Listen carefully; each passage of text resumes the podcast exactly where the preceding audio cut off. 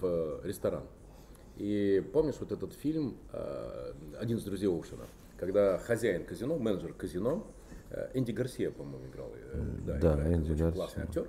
И, и вот, вот чувствуется, что он, он, он, он только зашел, и, и все, и он уже чувствует, он чувствует, как там все происходит. Вот воздух. это вот, все, то есть, блин, Процессы там, видит. Там, не знаю, там 35 этажей, это казино, понимаешь, да, и он эти все 35 э, этажей пронзает своими нитями, он понимает, что происходит. От кондиционеров до, как там за соседним столом, кто снимает джекпот, понимаешь, да?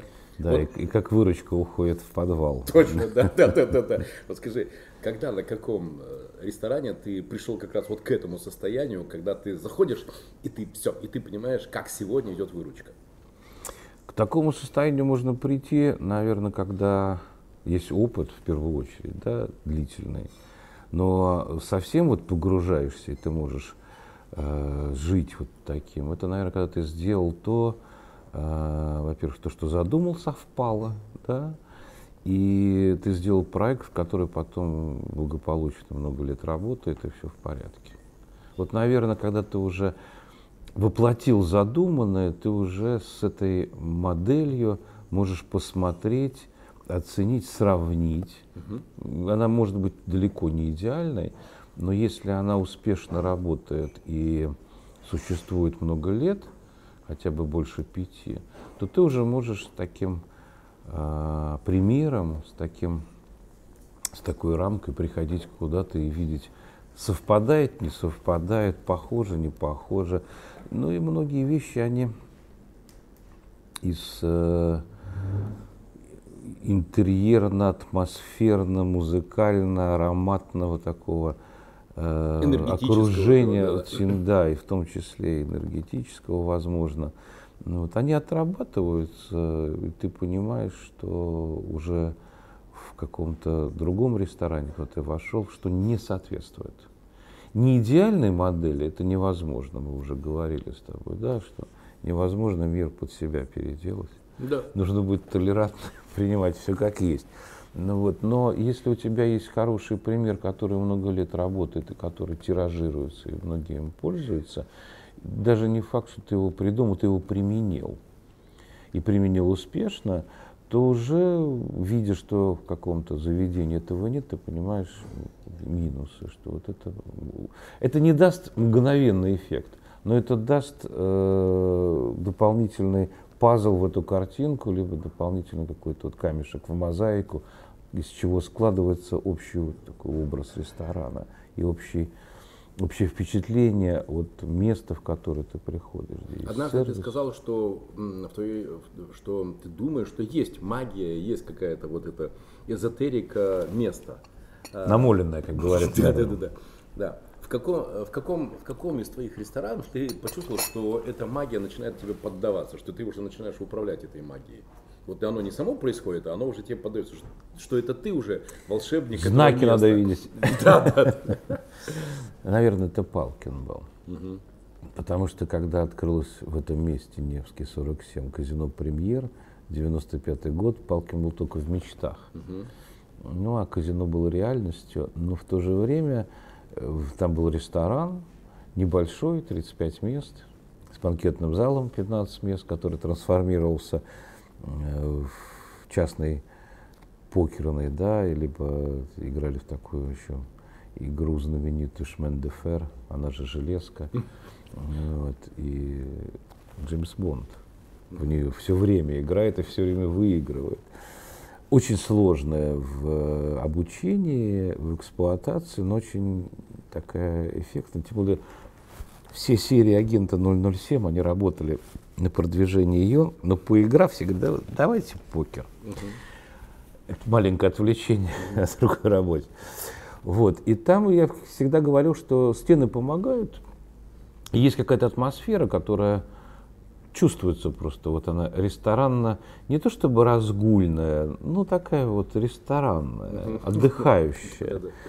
И дух Палкина витает, добавлял. И оно действительно, наверное, так и было, потому что Атмосфера была очень хорошая, и в том числе и в казино, невзирая на окружающий внешний мир странный в то время, такой разнообразный, и жесткий, и жестокий, и жуткий.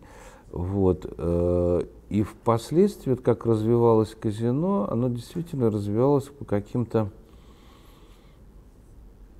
таким взбросом, либо э, подтверждением, что так и надо. Там была странная очень история, когда мы решили идти дальше в фойе, кино, ну, по местам, где были помещения ресторана Палкина, но не было никакой фотофиксации на тот момент. Ни одной фотографии, что там было, непонятно. Угловой зал, вот именно этот угол, и вот ты смотришь на план, смотришь воочию, хочется поставить там бар. Ну, просится. Просится. Вот от, от, ну, я там его никогда не видел не предполагал, Но он что хочет он там, там уже. быть. Ну ты вот видишь, я думаю, ну бар же должен быть. Хотя в период работы кинотеатра я ставил там что-то подобное. Было. Вот, переносил. Тоже в это место, тоже вот по интуиции буквально. Ну, ты, ну хочешь, вот и все. А в этом зале от Палкина осталось, э, остался витраж, окно только, которое над входом, вот, которое невозможно извлечь, потому что здание немного просело при строительстве э, гостиный двор Маяковская линия. И там уже так, слава богу, закрепился этот э, э, витраж, который пережил и блокаду, и строительство метро, что его не извлечь, слава богу. Такой впаянный буквально. И ты смотришь, вот хочется, и все, а его там ни, ни, ни коммуникации, ни воды, ни канализации, ну хочется. Ставлю. Так. Ну, вернее, сначала там, с ребятами да, из штаб-квартиры мы э, проектируем. Они такой полукруглый бар делают, симпатичный довольно-таки, с зеленой столешницей, с э, змеевика мрамора.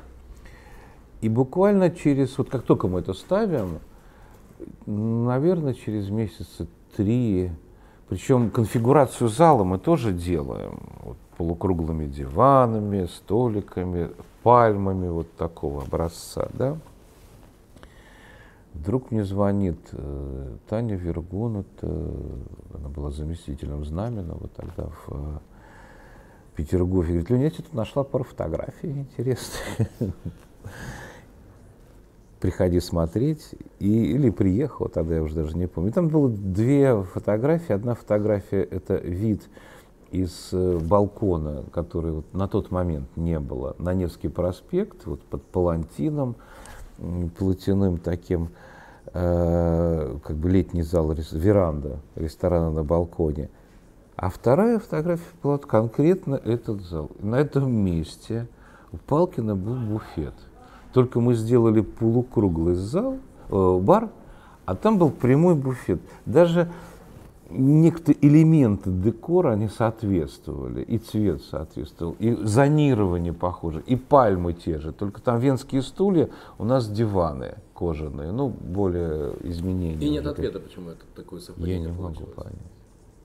Дальше было больше еще ну, вот, подтверждений. Наверное, это самый мистический проект, который у меня был. Ну и, в принципе, самый и значимый, и а, основной, скорее всего, потому что удалось возродить и вернуть, вернуть на Невский имя Палкина 234 года, вот в ноябре этого года. Это, это дата, для ресторана это много. Это, конечно, не тур Доржан 400 ну, с копейкой, но это для России это много. Два ресторана, Яр, Москва, и Палкин, Петербург. Больше нет. Я так, я не слышал, во всяком случае. А, прости, что вот эту вот возвышенную интонацию магии я немножко разбавлю а, как бы это показателями, такое грубое слово.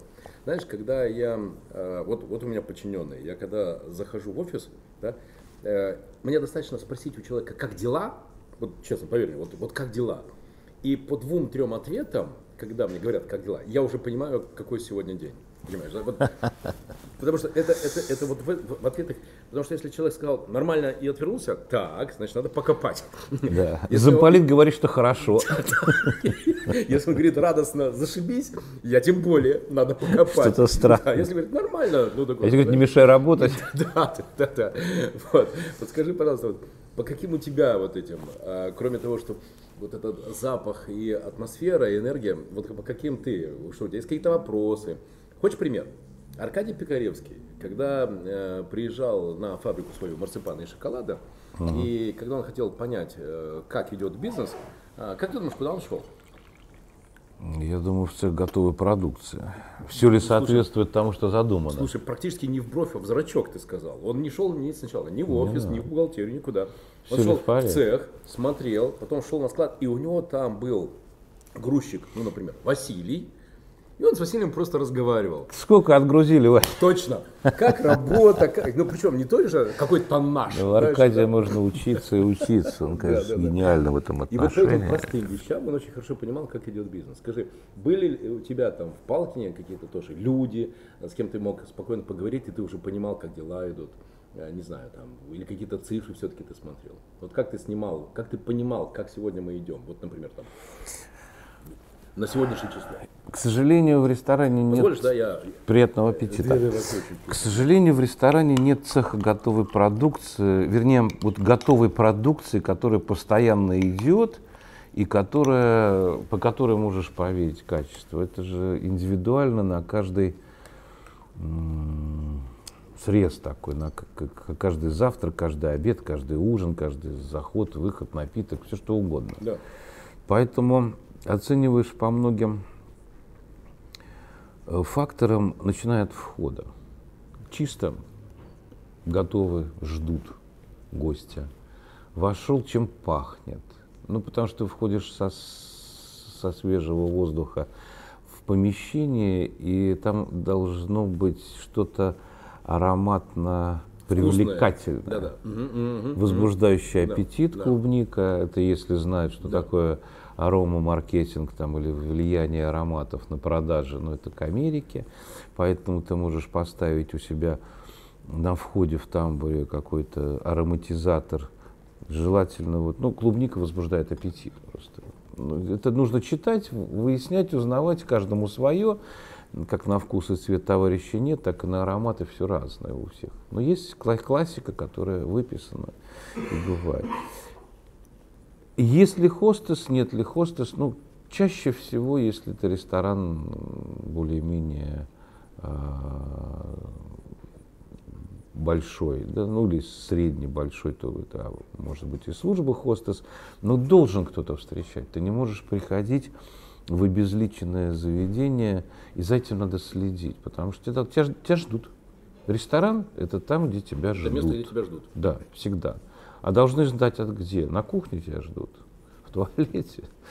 Должны ждать у входа все-таки. Неважно, кто это. Это хостес, это менеджер или это э, официант.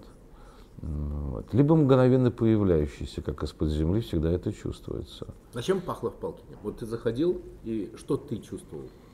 Там, пока поднимешься в ресторан, пройдет два этажа. И, наверное, на каждом этаже свой запах. Ароматы были, но просто вот ароматизация э, воздуха. Клубника была, наверное, на входе, тамбур. Но дело в том, что там из-за того, что ты входишь на первый этаж, а ресторан на третьем этаже, все запахи, конечно, снизу уходили вверх. Чем воспользовался и сделал гениальное решение архитектор Андрей Кайзер, когда проектировал сам зал ресторана – залы ресторана, само помещение, это был встроенный флигель во двор, и вот на уровне второго этажа он спроектировал ресторан, а на уровне третьего этажа спроектировал кухню. Не было принудительной вентиляции, Круто. да, и в этом ресторане немногим, наверное, если не единственным в городе, из-за того, что кухня была выше, в зале не пахло кухней. Слушай, интересно, это, как знаешь, из серии «Почему не я это придумал», да? Казалось бы, ну так очевидно. Ну, это, это повлекло какие-то неудобства для хозяина, потому что кухня Палкина граничила с его покоями, но вот у него пахло кухней. Но, но зато бизнес процветал. Зато бизнес процветал. Вот ты поднимался по этим двум этажам. Что еще? Ты, ты с кем-то встречался? У тебя, у тебя был какой-то ритуал э, прохода к своему рабочему месту? Да, был. Я обходил все. Сначала хостес, да, здравствуйте. Ну вот. Почему не улыбаетесь? Или что-то случилось? Почему случилось? Все в порядке, Леонид Петрович. Ну а что? Может, вы кого-то похоронили? Почему такое лицо? Ну, в ответ начинают улыбаться, потому что с иронией, к сожалению, ирония сильно въелась, и сейчас мой сарказм с иронией, умноженный на возраст, не все понимают. Хотя когда-то, когда входил в магазин, еще только вот на заре появления первых кооперативных или первых для богатых, условно говоря, где предполагался, помнишь, да, да, так она осталась еще. Угу. Когда предполагал, что тебя будут по- по-другому обслуживать, и мы построили новый сервис, ты входишь и девочки. Во-первых, здравствуйте. Вот для начала я всегда, когда здороваюсь, если в ответ нет ничего, ну вот, следующий вопрос был, а у вас что, хозяин сегодня сдох, что ли? Они делают такое лицо, как вы смеете, что это? Я говорю, а почему у вас такие рожи? Я начинаю грубить, к сожалению, от входа. Ну вот, а они начинают фыркать там, и кто-то смущенно улыбаться, но в основном, конечно, это воспринимается. Говорят, ну нельзя же такой рожи. И я, я грублю, это хам, хам, хамство, конечно. Ну вот, но я же пришел к вам с улыбкой, открыто и поздоровался. Но почему в ответ вы мне не сказали «здравствуйте»? Либо хотя бы просто улыбнулись как идиоту. Ну, бог с ним, бывает же всякое. То есть это такой мгновенный тренинг.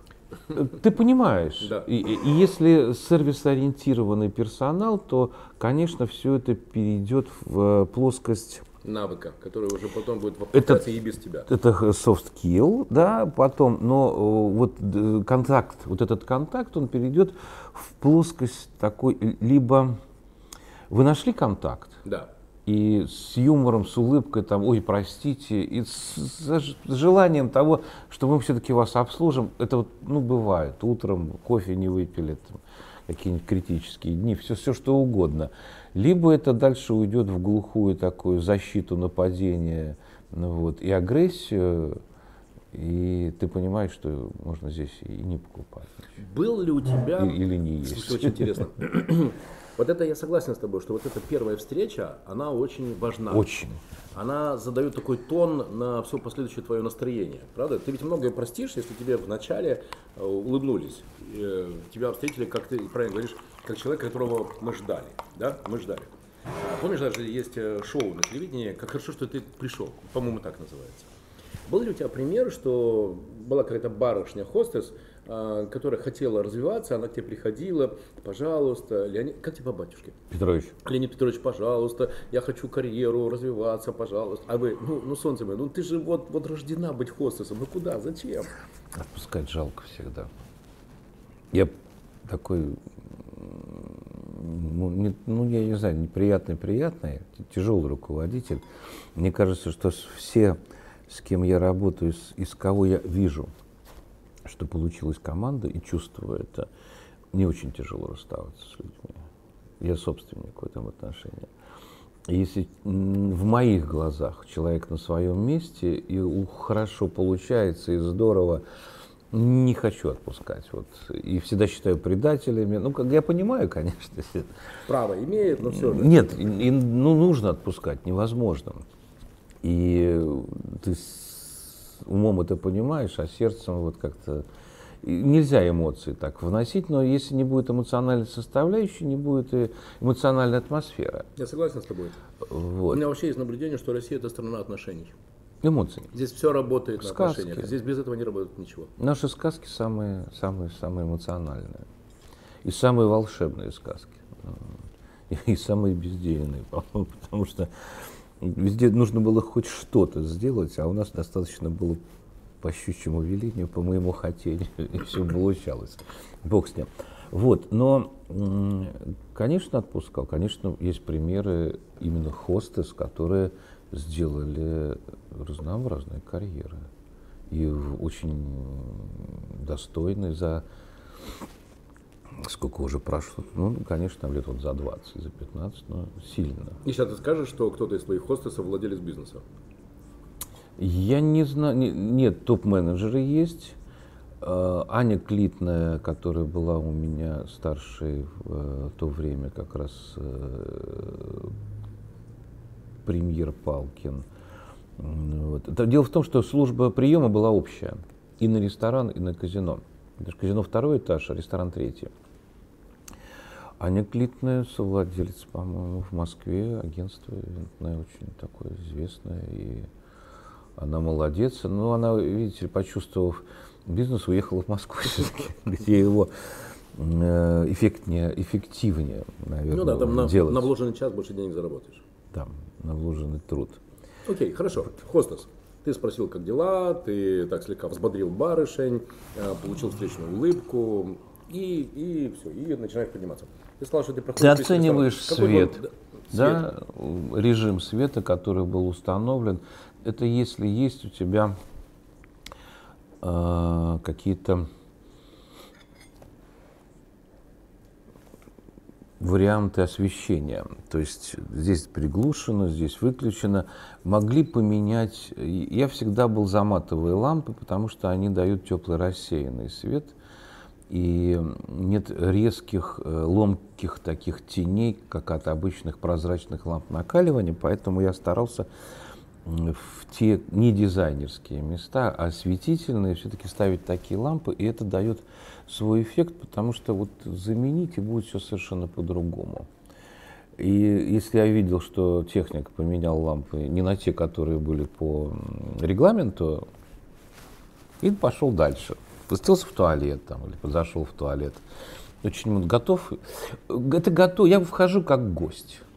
И я всем говорил, что до тех пор, пока я вхожу как гость, всем, всему обслуживающему персоналу, и мне в том числе, потому что я тоже обслуга, невзирая на то, что я там директор, будет плохо, а гостям будет хорошо. Как только я войду как директор, да. ублажайте меня, угу обслуживающему персоналу будет хорошо, потому что они мне принесли, меня обслужили, мне все сделали, и можно больше не, не заморачиваться на всем остальном. А гостям будет плохо, потому что обращают внимание на управленца, а не на гостя. Да? Вот. И если следовать научил? этому... Потому что в России, ну, прямо очень-очень распространено. Все, я великий, я все босс, да. а, я растопыриваюсь, у меня корона, я царапаю небо. А, и вот когда, как, как тебе удается настраиваться, что все, я сейчас захожу как гость, и я начинаю видеть все вот эти полутона, не ту лампу вкрутили, хостес не так улыбается, запах не тот. Из-за того, что всегда учишься. Путешествия, где ты всегда видишь то, чего у тебя нет. Не все возможно применить, но можно какие-то идеи трансформировать или в чистую взять. Все уже многое придумано, очень многое. Не надо изобретать велосипед. Вот. И не надо, конечно, к сожалению, положение синекуры там не достигаешь никак, либо пенсии. Ну, вот, это не можешь, остановившись, Пожинать плоды. Пожинать плоды, да, где-нибудь на острове. Но я думаю, что это закончится такой деградацией. Вероятно. Хотя отдохнуть иногда хочется, но очень хороший принцип раз в месяц сматываться куда-то, а то и чаще, менять э, картинку окружения и хотя бы там уходить от к рыбьему жиру куда-то или к витамину D, к солнцу из нашего свинцового города. Вот, но ты видишь, вот можешь где, ну, нужно быть, наверное, наблюдательным. Я могу такой смешной пример привести. Э, с детьми очень хорошо путешествовать all inclusive, потому что у тебя нет, снимается мгновенно проблема кормления молодого растущего организма, который через каждые там полтора часа говорит, папа, есть хочу. Ну, вот. All inclusive в этом отношении гениально. Мы были с сыном на Крите, all inclusive это отражается на внешний вид. Когда прилетели, мама сказала, боже мой, на что вы похожи? Вы покруглели? Покруглели, даже Филька покруглел. Вот, потому что, ну, я волей-неволей что-нибудь попробуешь из любопытства. Вот да. это, к сожалению, отражается на внешнем виде. В том числе отражается это и на бизнесе, ты что-то вводишь, но отражается на внешнем виде, если это съестное. И ты смотришь, и можно совершенно э, с другой стороны, ну, неприемлемые какие-то вещи, до, до которых бы ты не додумался никогда. Ну вот, можешь взять и перенести. И на каком-то обеде, по-моему, вдруг я вижу в, на линии раздачи, ну, бери что хочешь, шведский стол, ну, вот, написано chicken тибон, стейкхаус. Да-да-да. За спиной. Да. Ну какой чикен тибон может быть? Откуда такая кость у цыпленка и как? Беру и вижу, что это вот грудка на э, грудной кости, это на каркасе. А совмещенная с бедром, да? Э, не, нет, вот две грудки, да. а посередине такая Т-образная а. косточка, которая потом заканчивается хрящиком. Именно вот этот сегмент распилен вот так вот на э, пополам, и если ты на него смотришь, получается Т-образные кости, два таких вот кусочка филе, но внешне это тибон. Реально тибон. По приезду, по-моему, даже по телефону. Угу. Я Максиму позвонил, говорю, вводите. Это нельзя было ввести э, в основное меню вечернее, но это можно очень удачно было ввести в дневное угу. э, бизнес-ланчевое. Угу. И они пошли, здорово, и привлекание, привлекающееся название, и все. И если у тебя вот это вот э, любопытство и любознательность такая есть, то ты можешь потом и наблюдательность очень многое видеть. Например, в том же там Бостоне, в э, Legal Seafood, я не помню, как какой-то из э, фишхаусов такой был, вдруг я встречаю тоже Тибон, только халибат Тибон. Ну, вот. Тогда тут я совсем начинаю путаться, но я не помню, это, это было до того. Думаю, а с какой стати вообще в палтусе может быть вот такой вариант? Потому что все-таки ты еще вспоминаешь, что тибун это два разных типа, да. два разных куска мяса, но на одной кости и все. И тут, тут же это переносить нельзя. Это что-то новое, ты новое, новому открыт, новое смотришь. И действительно, это вот аляскинский э, палтус большой, да, белокорый, по-моему, он называется, огромный. И если вот вверх его, который вот опять же с этой косточкой, и она она потом она заужается, а чем ближе к голове, она тем прямее. И вот там буквально такие сегменты, одна центральная и два вот этих куска.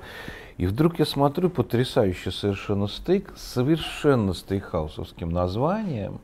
Ну вот.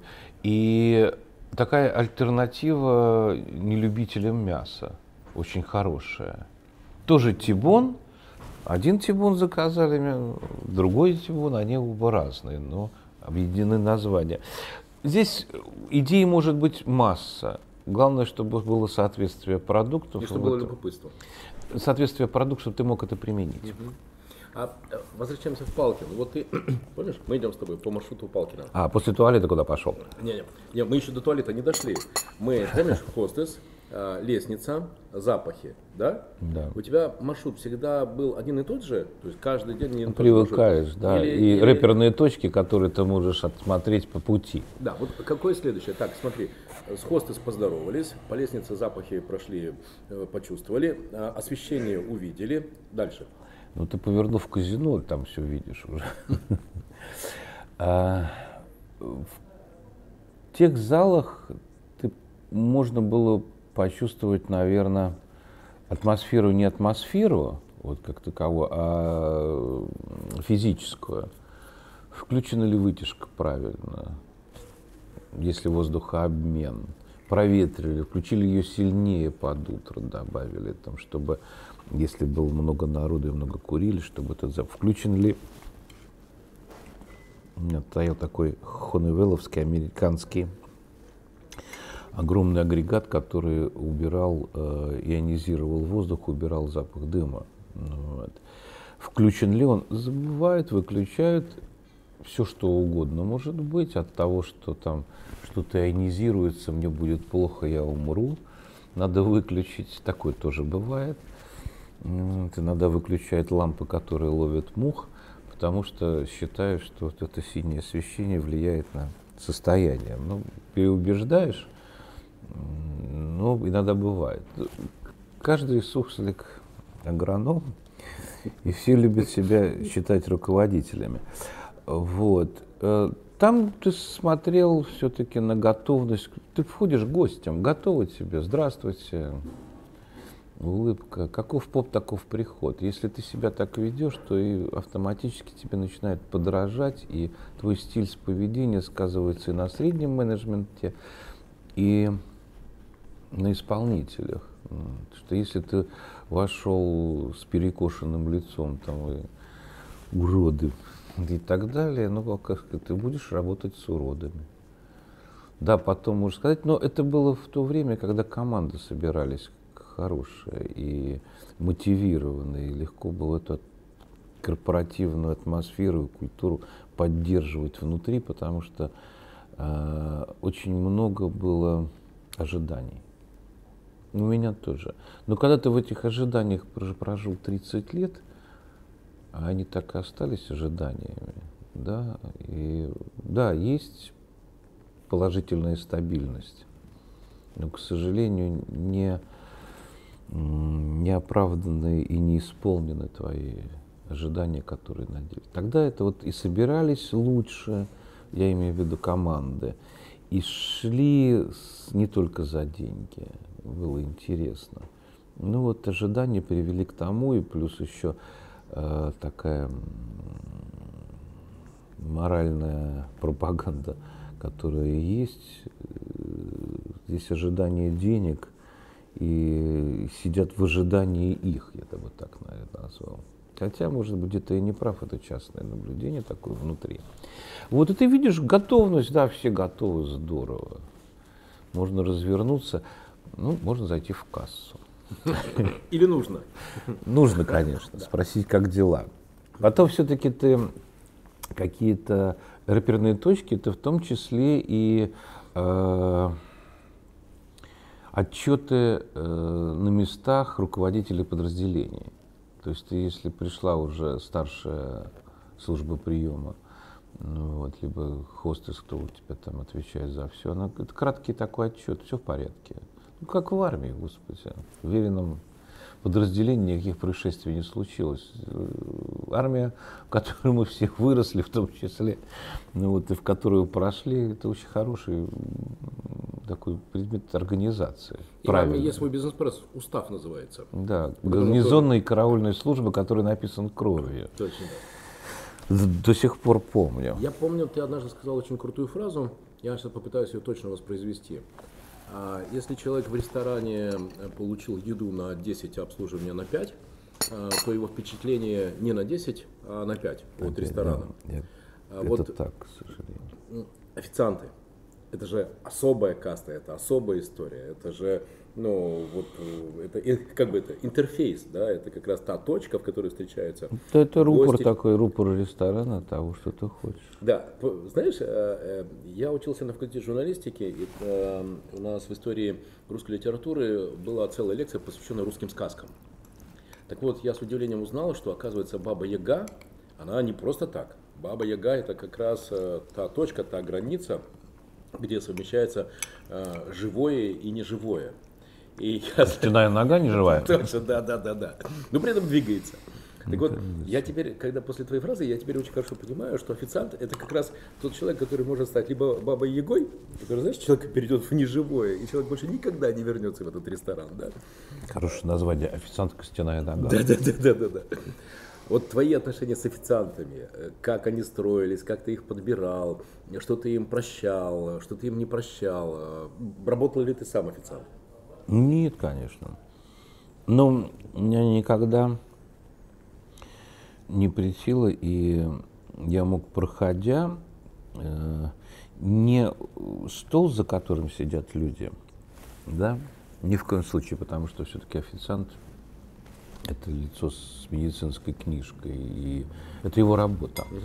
Но если ты что-то по дороге мог захватить на пустом столе, то почему бы не шуметь, жалко что ли. Подобрать окурок с пола. Такое тоже бывает. Либо, какой, либо зубочистка, которая падает. Это твой пример. Во-первых, на это начинает обращать внимание сразу. Салфетку поднять, упавшую. Если это обслуживающийся стол, то здесь сидят люди, то указать. Вы знаете, не все официанты сканируют. Вот. Если совершенно был потрясающий, и он до сих пор продолжает работать в Палкине, уже на позиции менеджера, хотя не всегда хороший официант это менеджер, метродотель, да, но иногда растут, и если получается, это здорово. Юра Сариев, вот он умудрялся один сканировать там 100-метровый зал и, и видеть все. То есть вот мы разговариваем, и условно говоря, там я потянулся к ложке еще, а он мог откуда-то издалека принести сахар. Да, это, это вот э, его Юру все отмечают, это какое-то уникальное свойство. Оно есть у многих, но для этого нужно быть внимательным и сканирующим, любить свою профессию, но во всяком случае относиться к ней не как к чему-то временно рабскому, да, вынужденному, потому что в вынужденном ты будешь и вынужденно работать. Ну что за концлагерь? Вот, я неизвестно что, неизвестно для кого. Надо все-таки, это чувствуется же, как ненавидят тебя, когда отдают чай, вот, или ты вот совершенно безразличен или надоел, или все-таки вот человек пришел к тебе в гости. Наверное, официант, когда ты отсматриваешь, да, он должен быть вот таким сервисно ориентированным и гостеприимно любящим. Ну, нельзя всех любить, естественно, да, но должен быть гостеприимным. Это видится. Ну, потом,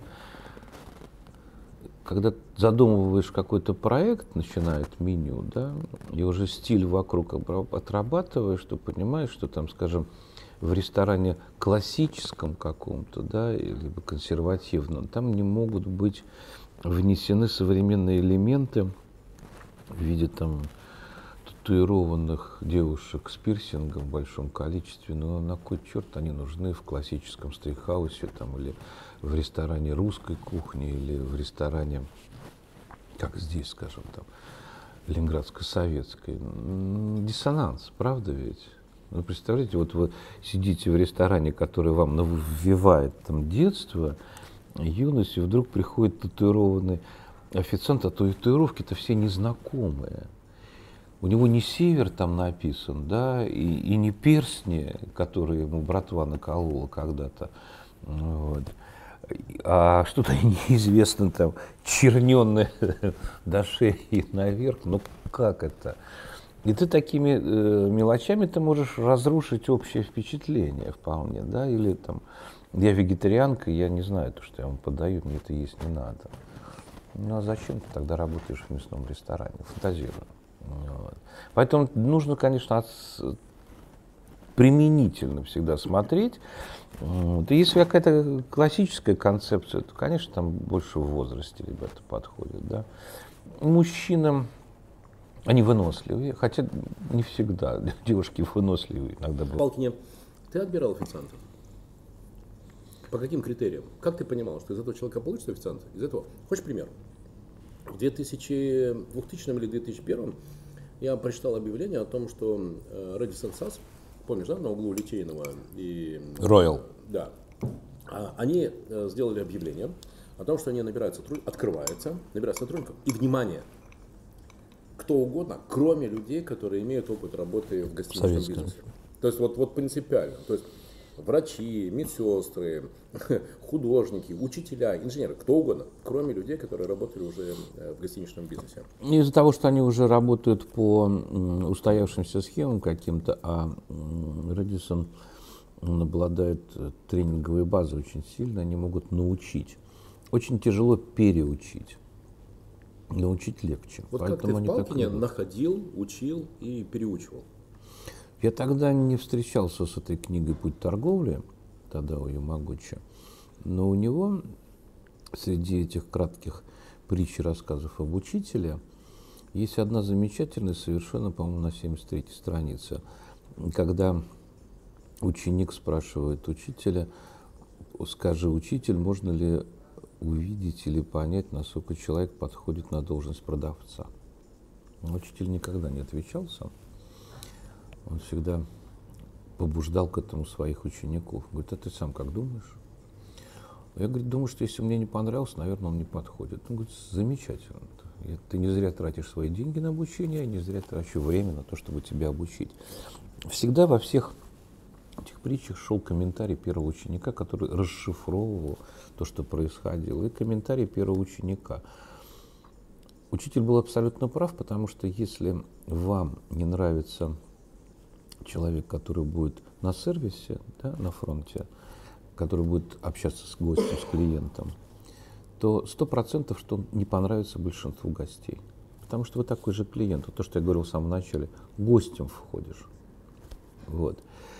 А если вам человек понравился сразу, да, и вы увидели в нем, то большинству гостей он понравится.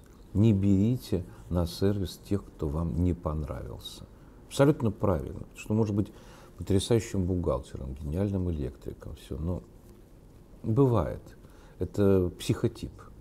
И психотип ты можешь сразу увидеть, подходит для сервиса, не подходит.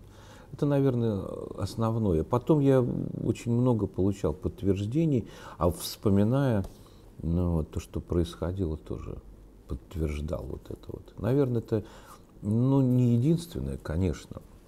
Есть и профессиональные какие-то вещи, там, как скажем, в казино, если ты не мог взять 20 фишек стек одной рукой, ну, короткие пальцы, это профнепригодность, такое было.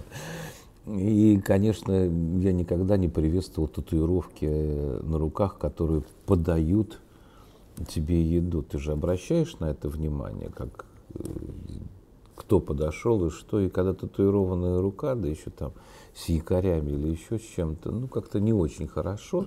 Но это было не главным, ну, это, это создавало некую напряженность. Но вот мы говорим про идеальные вещи, они не всегда возможны, и тем более в отсутствии там, большого количества профессионалов на рынке, ты уже довольствуешься, довольствуешься тем, что не гербовое. Да? Вспоминая за неимением гербовой, пишем на простой. Ты мне сказал, подсказал одно воспоминание, у меня такое точно было. Я сейчас вот, ведь ты абсолютно прав. А, это было где-то два месяца назад в одном из ресторанов. Э, у меня была встреча, и официант, когда подавал, я обратил внимание, что у него на руке было написано Х-А-Н-А. Ну, Хана. Я-то для себя, сейчас, я-то для себя, знаешь, там, что за хана? Какая такая хана, понимаю? Ну, то есть я почему-то подумал, хана. Вот. И как-то меня это зацепило, я начал приглядываться. А потом я увидел на, на второй руке «Вам».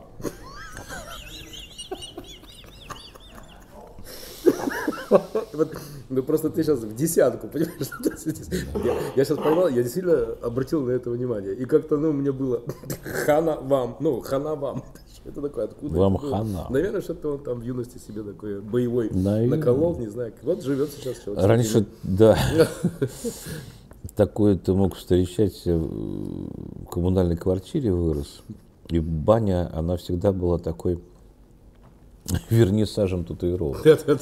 Потому что в 60-х годах было очень много освобожденных по амнистии после смерти Сталина. И, и все жили в коммуналках. Я насмотрелся на такие татуировки, что...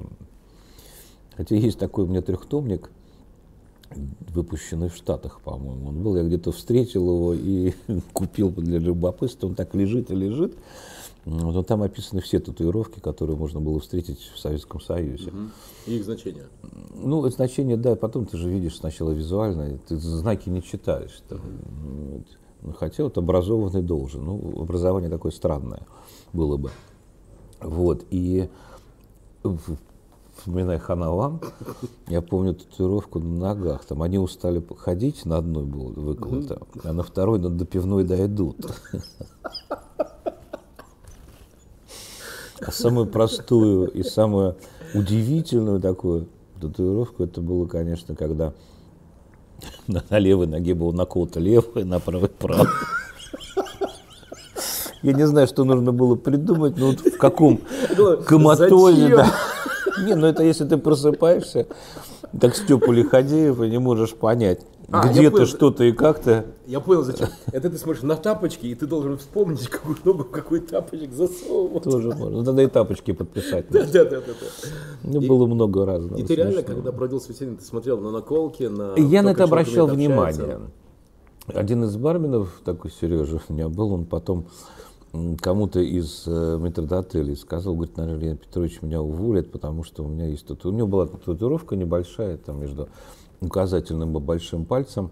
Вот. Но это не сказалось, он работал и прекрасно, но на это обращаешь внимание. В казино не принимали.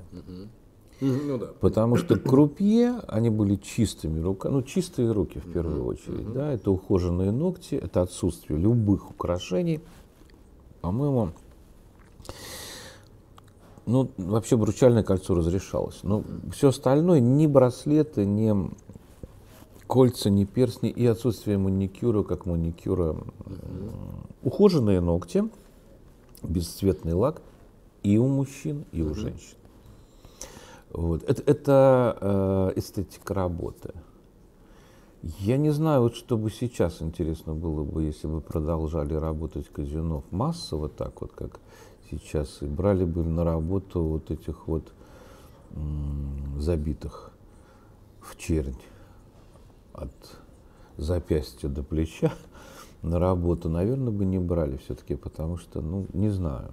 Нужно быть толерантным, но нужна, должна быть какая-то эстетика бизнеса соблюдаться. А у тебя было какое-то предпочтение, что официант, лучший официант это все-таки мужчина, или было все равно мужчина, женщина?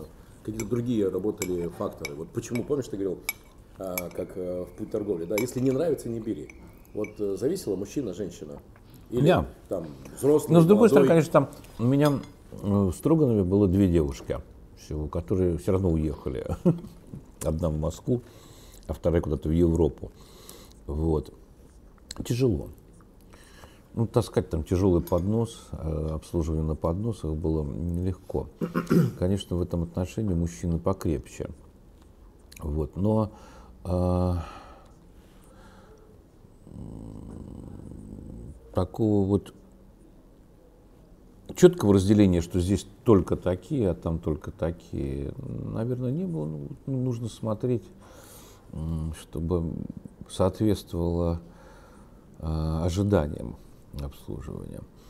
А девушки чудесно в Палкине меня работали, очень хорошие девчонки, очень хорошо обслуживали. Все было хорошо. Хотя предпочитают управлять мужчинами. Коллектив понятнее. Вот. Если женщина руководит, да, или менеджер, или управляющая, конечно, девушке ей ближе понятнее в управлении, чем мужчины. Ну и никто не исключает такого да. гендерного противоречия иногда, или как там господин назначил меня любимой женой, угу. и так далее. Все это есть, к сожалению. Хостес, лестница. Уборка, служба уборки, соответственно. Да. Ну, ты, ты видишь, Все, да, да. перечисляем дальше. Да, да, да. Все, с официантами разобрались. Заходили в казино, тоже разобрались, да? да? Угу. Дошли до кассы, да, узнали... Про свет тоже поговорили, про кассу. Музыка. Музыка. Идет, не идет, включена, угу. уровень громкости, комфортно, некомфортно. По большому счету ты сканируешь комфорт. Угу. Ты входишь, тебе комфортно от входа, и где бы ты, куда бы ты ни подходил, в какое бы либо подразделение, да, или отдел. Я, мы сейчас говорим о больших комплексах, да, не только о ресторане. Тебе везде комфортно и везде ожидание персонала, ожидание предоставить услугу, да, вот они на готове, а у тебя видение, что эта услуга может быть получена. А, пошли мы дальше, приходим в ресторан, он должен быть подготовишься, если ты зашел уже после часа открытия, то должна быть полная готовность, да? Если ты зашел еще до этого, да, то ты видишь подготовку к открытию, и там можешь внести либо коррективы какие-то, либо понять, там в правильном направлении все идет или нет, и сделал что-то там, условно говоря, сегодня методотель что-то новое, скажем, изменил раскладку салфеток. А у тебя Почему есть бы понимание, и нет? что, например, за 15 минут до открытия должна быть уже такая степень готовности, а за 40 минут вот это? Или ты понимаешь, что даже если полный кавардак до открытия 10 минут, то вот это как э, смена, да, все за 10 минут, и волшебство, и все в порядке. Ну, это когда у тебя хорошая команда, да, такое реально.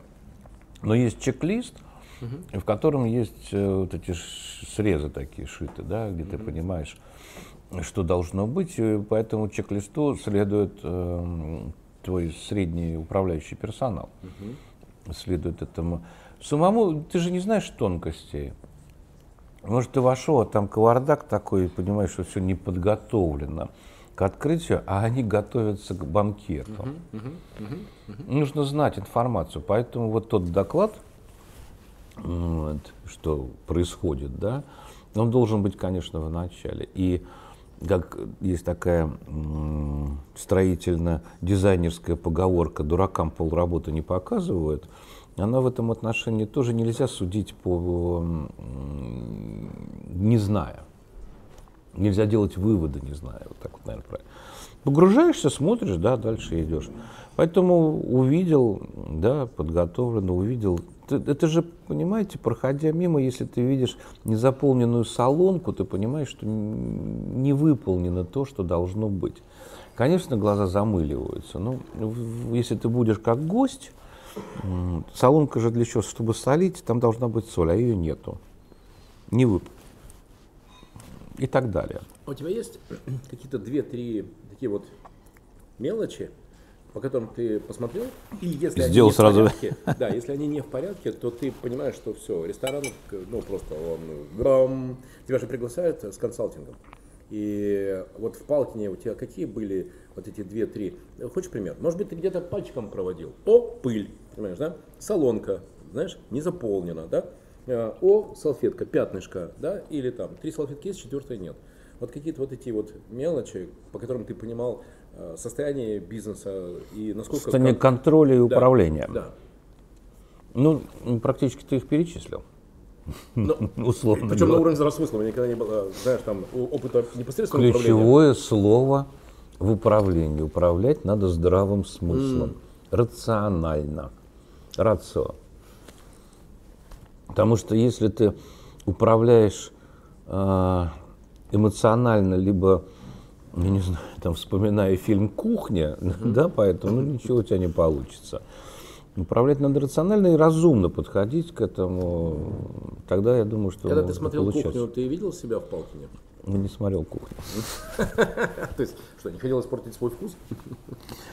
Я не понимаю, как можно... Я кое-что так просто либо слышал, либо какие-то отрывки смотрел, но я не понимаю, как можно э, в холодильной камере заниматься любовью. Вот поверь мне. Во-первых, свет снаружи включается, да, это, ты можешь казаться случайно. В конце концов, холодно, даже это здесь плюсовая это камера. Как вечером в лесу, комары летают. Плюс 4, да, плюс 6, холодно, да, если ты в минусовую зашел, а потом в окружении, и в любом случае там запахи. И не те, эти запахи, они не сексуально возбуждающие. Это нужно было извращенцем быть, или вот... Ну зачем это показывать, что невозможно?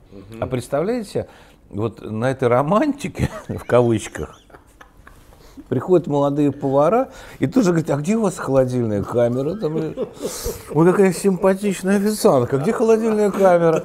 Ну, бред же, ну, ну как так можно? Это то же самое, что на раскаленную плиту сажать и в известной там позе из девяти с половиной недель. Это нельзя девять с половиной недель применить к какой-то кухне. Даже она пусть будет экстра-класса four season. Ну, забавно. Окей. Заходишь на кухню. А, да, ну, после... Давай Ты зашел на кухню. Да. На кухне все понятно, да, когда все готовится, заготовки, когда шеф, когда чисто, когда в головных уборах, потому что. Это прям важно? Ну, ну вам важно, чтобы вот неприятно, да. Волосы любите в еде? Бывало, к сожалению, я понимаю, что любите? Не, нет, нет. Да ладно. Нет, не самая вкусная часть еды. Да. Особенно когда вот это, знаешь, так тянется. Ужас теряются волосы. Угу. Ежедневно, я не помню точные цифры. Угу. 80. 80, 100. Да, да мне казалось, что даже больше. Ну, или Но, 800 тысяч. А представля... да. да, по-моему, около тысячи. Угу. А представляете, это за рабочий день в течение 12 часов? Тысяча волос у тебя упадает, угу. выпадает в окружающую тебя еду. Угу. Гости это радостно получают. О, еще один волос пришел. Надо. Или коротко, угу. коротко я имею в виду совсем, да, да, да, да? Тогда нечему выпадать. Либо головной убор. Ну, это обязательно. Это, это препятствие, это некий барьер для того, чтобы это осталось. Ну, и не трясти, конечно. В этом отношении не всегда мне нравятся бородатые. Хотя такой тренд э, у современных поваров есть. Но вот если цивилизованных странах к этому делают специальный такой Мгм, да. ну, вот, э, Чехол. чехол, да, Памперс. памперс, Бандаж. бандаж, да, гульфик. Вот, то у нас не всегда. А борода все-таки, вот у тебя есть непроизвольные движения. Вдруг что-то, и что повлечет. Плюс борода, конечно, не самое гигиеническое место человеческого лица. Я имею в виду длинные волосы. Щетина, она промывается, проветривается и Ухаживается. Уха- ну, не ухаживается, а там ничего не станет. Борода все-таки это борода. Ее нужно вычесывать. Ну, вот. И борода-то не очень. Официант с усами нормально, с бородой, ну, тоже нормально, официант ничего. Повара уже, уже, наверное, не очень. Когда ты заходишь на кухню, ты полностью доверяешь шефу, то есть это его царство, это его оркестр, и он дирижер, и все. И ты понимаешь, Нельзя что- ему управлять. И, и ты понимаешь, что да, э, это твое, но на, на- вот на этой части твоего Да ты доверился, э, да. шеф. Иначе ничего не получится. Вот ты должен один То быть. есть ты под шефа не идешь. Ни в коем случае. Мы с ним можем обсудить, решить. Я могу что-то увидеть, что мне не понравится, отсутствие головных уборов, скажем, да? Вот, но э, кухня очень авторитарна. Все Там, фильмы, если все не фильмы, будет- которые я видел про работу, про жизнь шеф-поваров, э, во всех фильмах шеф диктатор. Точка. Да. И вот это вот все. Это да, шеф. профессия? Эта не профессия получится стандарта, не получится м, желаемого. Ну, представляете, это репетиция оркестра. Ну, это то же самое, только в кулинарном отношении. Можно работать без дирижера? Наверное, можно. Давайте попробуем. И вот так вот пошло. Каждый свое творит. Точно так же это и в Потому ресторане. что я знаю про Гергиева, что это Ну, как везде так. улыбается и всех держит. Да, ну, м- не, он меньше улыбается, по-моему. Там держит? Муравинский, вы же помните, там его взгляда боялись, играли с опущенными глазами. Не дай бог. В этом отношении Юрий Хатович, он артистичнее и мягче. Краткий обзор культуры и ресторана. Павел, мне шеф, э, кто, кто был твой первый шеф? Валя Комиссин. Чему он тебя научил? Доверять шеф-повару. То есть ты подходил и робко, вот может быть здесь соли, да? Ты ему вот так, а Нет. он говорит, нет. Нет, нет это, это тоже так было.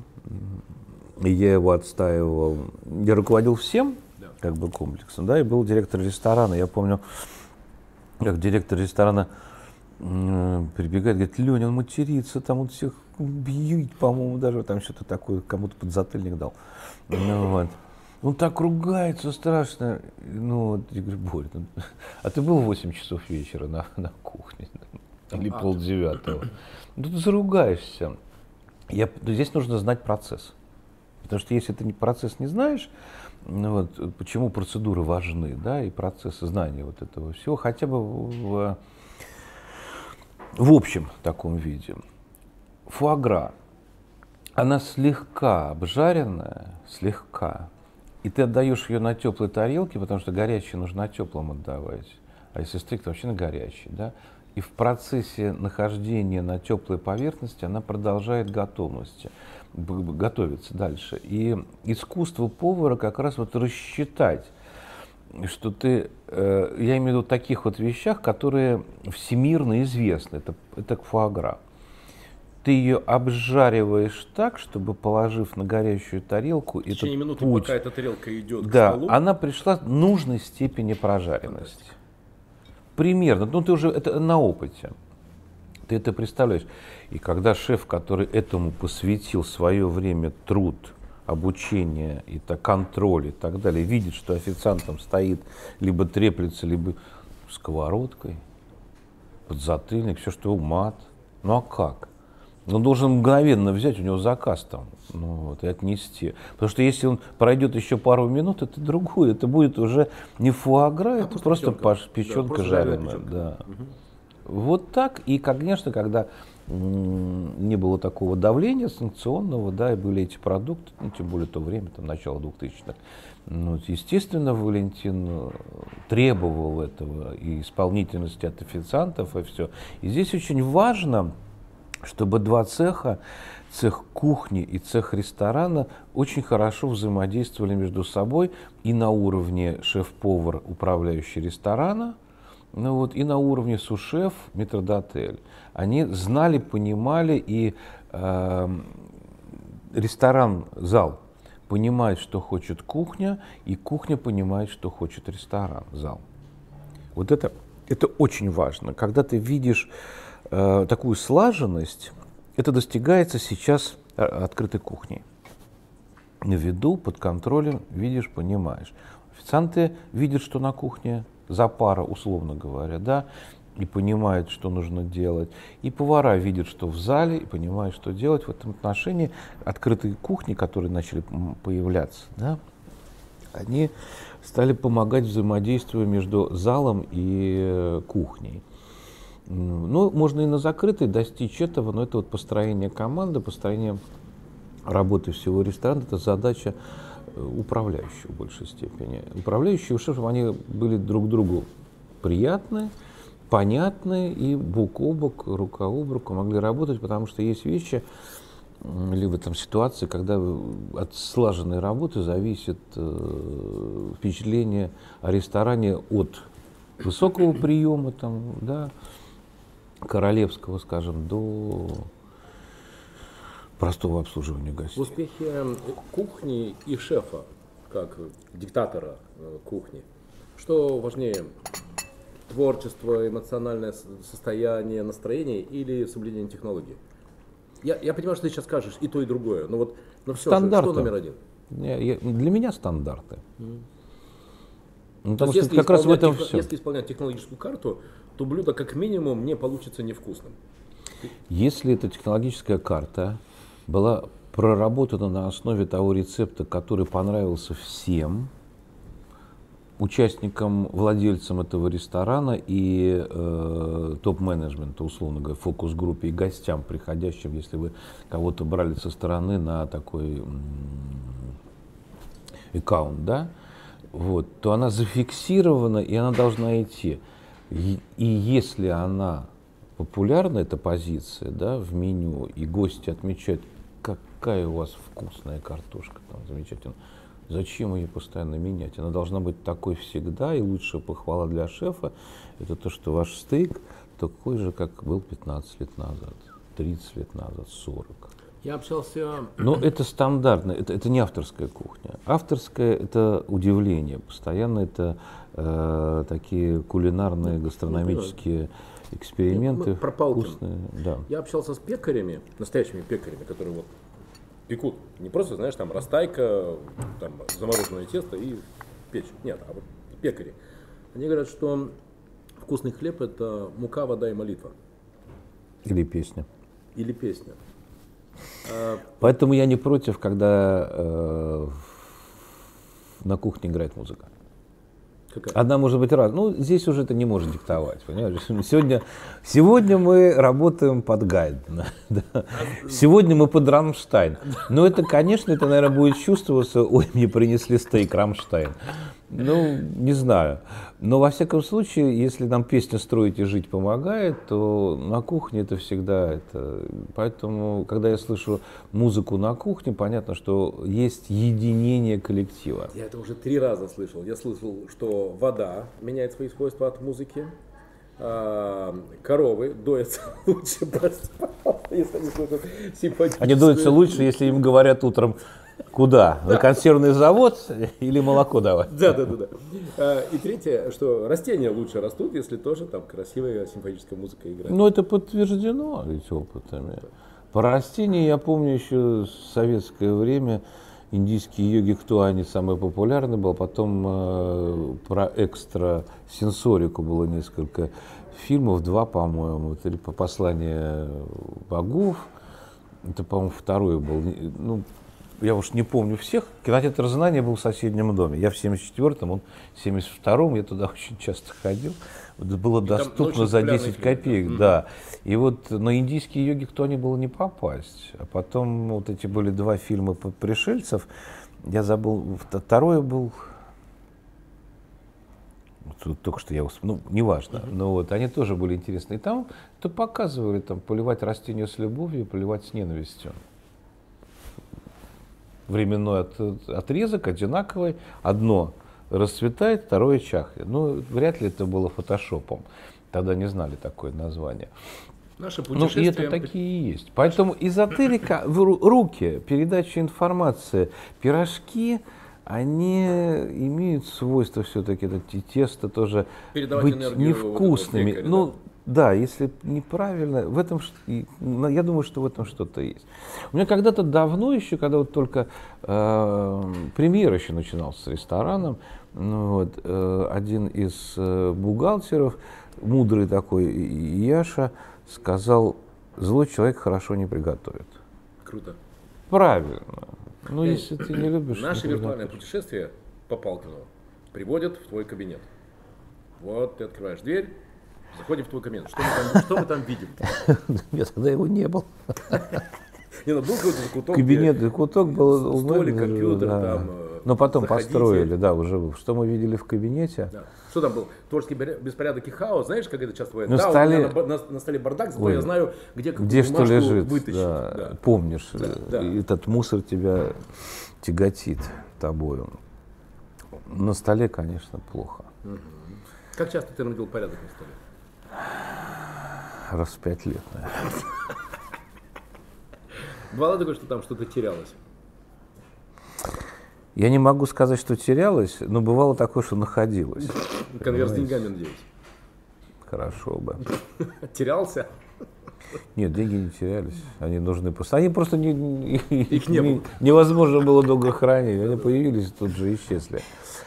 А что мы видели? Я вот сейчас я вспоминаю тот э, последний кабинет, который был в Палкине. Бум-бурум-бум-бум. Как это было? Сейф был. А в сейфе? Ну, печать, устав. В сейфе что-то лежало. Да. Но самое главное было его присутствие. Э. Алкоголь был всегда. Да, да. Ну, Сигара наверняка была. тоже лежали. Ну, это вот мелочами такими обрастаешь, которые... Подарки, которые тебе дарили, которые я в кабинете курил, кстати, я в кабинете. Наверняка да, тебе подарили однажды, приходили. знаешь, золотую гильотину для сигары. Ты думал, ну, ну, вот подарить жалко. Такое а- тоже лежало, Да. да. это мелочи. Там и часы музеровские стояли, которые там Саша Малый мне подарил. Не мне, а премьеру. Они так и остались там, ну, вот, на какую-то дату, по-моему, то ли пятилетие, то ли еще чего. Вот. Вот и, и садился- картины, которые дарили, тоже Вот висели на стенах. Дальше как? Что? Стук-стук. Леонид Петрович, разрешите? Как? Или, алло, Ну, зайдите. Был и зайдите тоже, я кого-то вызывал. И кто-то заходил, дверь всегда была открыта.